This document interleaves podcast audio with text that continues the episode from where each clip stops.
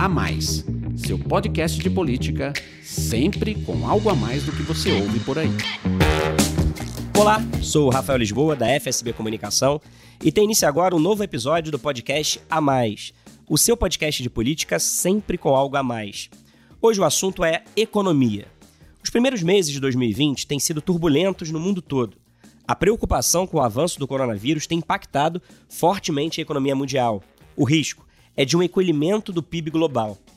O medo da doença tem desacelerado negócios e derrubado as bolsas. E mais recentemente, a crise do petróleo provocada pela queda de braço entre Arábia Saudita e Rússia, com a desvalorização do preço do barril, trouxe ainda mais insegurança aos mercados globais.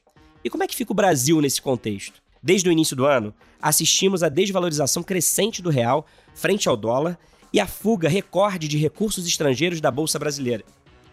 Para conversar sobre as perspectivas econômicas do Brasil em 2020, está aqui comigo o Alon Feuerwerker, analista político da FSB. Oi, Alon. Olá, Rafael. Olá, ouvintes. Alon, você sempre destacou aqui no A Mais a importância da economia para uma avaliação positiva do governo Bolsonaro. Mas a recuperação econômica ainda não está no ritmo desejado. O investimento privado continua abaixo do necessário para impulsionar fortemente o crescimento e gerar mais empregos. E os esforços da equipe do ministro Paulo Guedes para acelerar a retomada esbarra agora em fatores externos e imprevisíveis, como o coronavírus e a crise do petróleo. Quais, Alonso, são as consequências políticas para o governo Bolsonaro desses desafios econômicos importantes que têm marcado os primeiros meses de 2020? Rafael, como os, todos os números demonstram, a recuperação econômica do Brasil tem sido muito lenta. A gente teve um crescimento do PIB de 2019 na casa de 1,1%, abaixo do que diziam as expectativas no começo do ano. E você tem também, a gente nota também uma taxa de desemprego muito resiliente, muito resistente ali na casa de 11, 12%. Isso aí certamente com o tempo vai levar a um desgaste do governo. Eu acredito que o governo Jair Bolsonaro ainda se beneficia de uma certa de um certo período de graça, porque como é um governo de ruptura com o status quo anterior, a gente vinha de praticamente quatro mandatos aí de presidentes do PT, teve aí o interregno do Michel Temer, mas o governo Jair Bolsonaro ele se apresenta, ele é visto pela sociedade como um governo de ruptura. Ele vem tendo uma margem de tolerância em relação às questões econômicas. A, a população não está exigindo do presidente Jair Bolsonaro resultados econômicos no curt, brilhantes no curtíssimo prazo. Né? Agora, com o tempo ele vai ter que apresentar esses resultados. E eu vejo com um pouco de preocupação, porque toda a estratégia do ministro Paulo Guedes é de melhorar as condições fiscais é, do país, é, melhorar a confiança dos investidores e esperar esse fluxo de capitais privados, porque o Estado brasileiro ele está sem condições de investir, sem condições financeiras de investir. Qual o problema? Numa situação de crise como a dessa, como a do coronavírus e agora você tem essa, não sei se vai ser uma guerra prolongada, mas você tem uma guerra do petróleo, a tendência do capital é fugir para portos mais seguros. Então a gente vê uma fuga grande para títulos do governo dos Estados Unidos, para títulos do Tesouro americano. Então eu acho que nós estamos entrando aí no, no, numa zona de risco, porque todo o pressuposto da política econômica é que se a gente arrumar a casa, os capitais vão vir. E eu não tenho certeza de que isso vai acontecer numa conjuntura de crise. Dentro dessa, desse plano aí do ministro Paulo Guedes, da equipe econômica, de arrumar a casa para que os investimentos apareçam. Existe um mantra aí que o ministro Paulo Guedes tem dito, que é a manutenção dos juros mais baixos e a inflação controlada. Você acha que esse continuará sendo o caminho que o país tem que seguir para ter condições de reagir à crise econômica mundial ou vão ser necessárias outras medidas para estimular o crescimento e mesmo a atração de investidores? Rafael, esse juro baixo que você bem colocou aqui no nosso debate, ele tem um duplo aspecto. Ele melhora a situação fiscal, porque diminui a despesa do Tesouro com o pagamento de juros. Mas, de um outro lado, o que a gente tem visto é uma saída recorde dos investidores da Bolsa Brasileira em função eh, desse juro baixo, porque o dinheiro vinha para o Brasil pelo jeito, né? Tudo indica, não principalmente para gerar atividades produtivas, mas se beneficiar de um diferencial de juros em relação ao juro praticado no mundo todo. Veja, o juro baixo é importante, a inflação baixa é importante, mas está faltando alguma coisa para o país voltar a crescer. E esse alguma coisa, eu acredito que seja está faltando um certo dinamismo do mercado interno. Porque como o Brasil não é uma uma plataforma muito agressiva de exportação, a participação do Brasil no mercado internacional ainda é uma participação, no comércio internacional ainda é uma participação baixa, o país dependeria de um aquecimento do mercado interno para que esse mercado interno funcionasse como um motor da recuperação econômica. E para você ter um aquecimento do mercado interno, você precisa ter emprego, precisa ter salário e precisa ter crédito. Então, eu acredito que além da questão dos juros e da inflação, o governo vai ter que se preocupar com essas variáveis de emprego, salário e crédito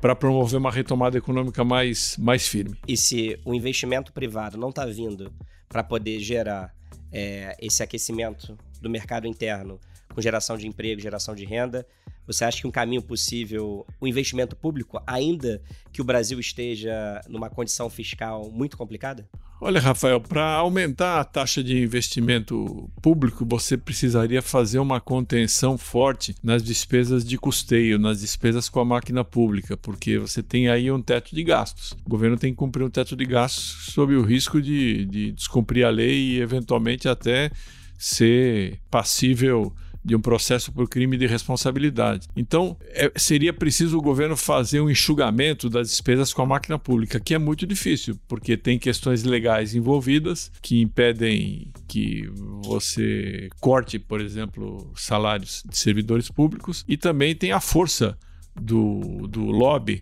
dos servidores públicos, em especial das carreiras de Estado, que particularmente no governo Jair Bolsonaro, tem um peso muito grande. Então, eu, de fato, a equação que o ministro Paulo Guedes tem que é, destrinchar nesse momento não é uma equação simples porque ele precisa atrair o investimento privado, o investimento privado ele fica medroso, o capital privado fica medroso em situações de crise como a que a gente está vivendo. Acho que o governo deve estar tá torcendo para essa crise terminar rapidamente, mas ainda não existe uma previsão de como isso vai se dar, porque você vê que a economia ainda está no processo de desaceleração por causa do coronavírus. Por outro lado, o investimento público o governo brasileiro tem sérias limitações de caráter fiscal. Vamos ver como é que isso vai se resolver. Pois é, o ministro Paulo Guedes ele tem afirmado é, que a resposta do Brasil para enfrentar a crise global passa justamente por aprovar no Congresso as chamadas reformas estruturantes, é, reforma tributária, reforma administrativa, justamente para diminuir o tamanho do Estado e melhorar a situação fiscal do Brasil. É, já aprovou aí a reforma da Previdência no ano passado. Agora, o governo ele tem enfrentado dificuldades na relação com o legislativo. Então, como é que vai ser possível aprovar essas reformas complexas e que são consideradas urgentes no ano mais curto por conta das eleições municipais e também em um ambiente que parece de pouco entendimento entre o governo e o Congresso. E só para concluir mais uma pergunta, caso esses projetos de reforma não avancem, qual que é o reflexo para a economia brasileira? Rafael, eu vou, eu vou permitir discordar de você, discordar da premissa da tua pergunta, porque se a gente for olhar os principais projetos que o governo mandou para o Congresso, em particular a reforma da Previdência, ele não enfrentou nenhum problema grave para aprovar. O Congresso só deixou de aprovar projetos que pelo ângulo da economia tem pouco significado, por exemplo, o projeto lá da carteirinha estudantil. Né? O Congresso tem se mostrado muito colaborativo com, com o presidente Jair Bolsonaro. Essa... Mas essa questão agora do orçamento impositivo não mostrou isso. É, mas vamos ver como é que vai terminar, né? Porque a gente só pode saber o resultado do jogo depois que o jogo termina. A experiência tem mostrado que o governo Jair Bolsonaro não tem tido grande dificuldade para aprovar seus projetos. Como ele não tem uma base é, formal estruturada, ele tem que negociar muito no Congresso. Mas essa negociação, em geral, se conclui pela aprovação dos projetos. Ele aprovou uma reforma da Previdência que nenhum presidente anterior tinha conseguido aprovar. Então, essa ideia de que o Congresso está atrapalhando o presidente da República é uma ideia boa para mobilizar a base do presidente em defesa do presidente. Mas, de fato, isso não está acontecendo. Agora, a reforma administrativa é importante, a reforma tributária é importante, mas será que elas vão conseguir desencadear um crescimento da economia no curto prazo? Eu acredito que elas sejam importantes por uma razão estrutural. Agora, conjunturalmente, o mais importante seria o governo encontrar mecanismos para, primeiro lugar, fazer o juro baixo da Selic se transformar em juro baixo no crédito ao consumidor, que é uma coisa que ainda não acontece. Você olha aí o spread dos bancos, o cheque especial, ainda está no nível muito alto. Segundo, é, encontrar mecanismos para aumentar a renda da população. Terceiro, despertar na população uma certa segurança de que o desemprego vai cair, porque com o desemprego muito alto, as pessoas têm medo de perder o emprego e não se arriscam a tomar empréstimo para fazer grandes coisas. Quer, quer dizer, quem é que vai trocar um carro, comprar uma casa, um apartamento numa situação em que está ameaçado de perder o emprego? Então, essa questão da renda, do emprego e do, do crédito é a questão fundamental. E eu não vejo como as, a reforma administrativa e a reforma tributária vão afetar isso imediatamente. Por isso que talvez o, o presidente da Câmara, o Rodrigo Maia, ele tenha razão quando ele fala que as reformas são importantes, que a Câmara vai colaborar, mas que o governo precisa tomar outras providências também. Então, na sua opinião, existe a possibilidade efetiva é, de Congresso e governo se entenderem em relação à aprovação dessas reformas, mas, diferentemente do que diz o ministro Paulo Guedes, elas sozinhas não são a solução, a resposta do Brasil para enfrentar a crise. Rafael, vamos, vamos responder com os fatos. Nós tivemos a aprovação do teto de gastos, tivemos a reforma trabalhista e tivemos a reforma da Previdência. Foram três grandes reformas. Duas no governo Temer e uma no governo Bolsonaro, mas numa linha de continuidade de política econômica. E a economia, no curto prazo, não está reagindo, ou não está reagindo na velocidade que se imaginava que poderia reagir. Então, não é o que eu acho ou deixo de achar, são os fatos, né? Como dizia um filósofo, os fatos eles são coisas muito teimosas. Os fatos costumam ser teimosos. O fato é que você teve três grandes reformas e a economia não reagiu.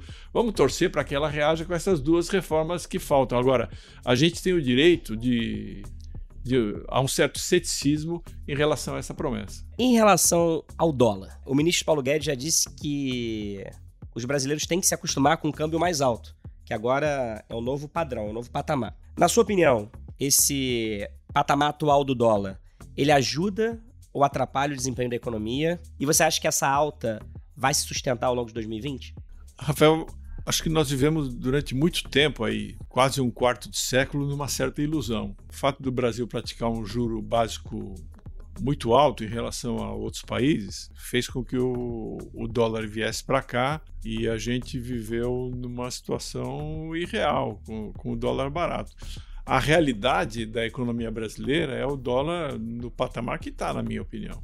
Você vê que se você corrigir pela inflação, ele ainda está abaixo do que chegou aí a um patamar de 7%, de 7 reais, ali se não me engano, no ano de 2002 e 2003. Né? Acho que o dólar no nível que está é bom para a economia brasileira porque melhora a capacidade de exportação e também desestimula um pouco as importações e permite uma certa, eu sei que isso está fora de moda, né? Mas permite uma certa substituição de importações.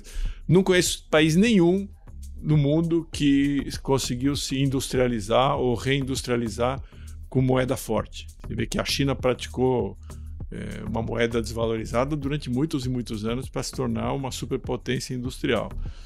Alon, a divulgação do PIB de 2019, você mesmo disse no início aqui do programa, é, registrou um crescimento de 1,1%, que acabou decepcionando quem acreditava numa recuperação mais rápida da economia.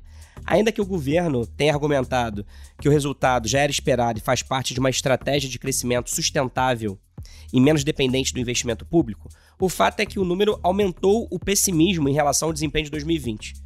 Com o agravamento da crise global, o que se pode esperar para o PIB deste ano? Veja, Rafael, o normal, a praxe, é as previsões de começo de ano serem mais otimistas e depois ao longo do ano elas vão se tornando mais realistas e quando chega no final do ano as pessoas concluem que deveriam ter sido um pouco mais pessimistas. Previsão qualquer um pode fazer. A questão, como eu te disse, é saber se o governo vai tomar as providências para reaquecer o mercado interno, que é o que pode, na minha opinião, promover um crescimento um pouco mais acelerado ou então esperar para que o efeito desse aumento de exportações que vai vir com a desvalorização do real se espalhe pela economia, gerando emprego, gerando renda, gerando melhores condições eh, de consumo para a população.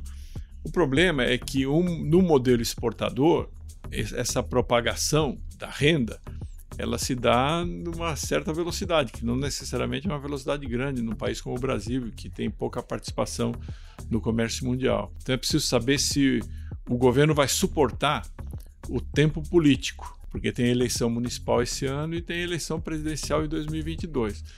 Então, se durante a maior parte da, do mandato do presidente Bolsonaro os resultados econômicos forem medianos, é preciso saber até que ponto e até quando o presidente da República e o grupo político que está em torno do presidente da República vai suportar isso.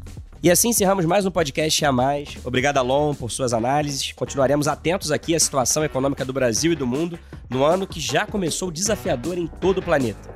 Obrigado a você pela companhia e até a próxima. Tchau.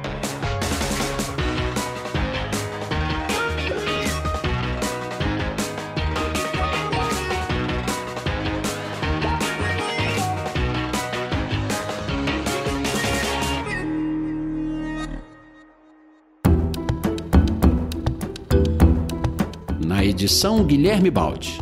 Esse podcast é uma produção FSB Comunicação.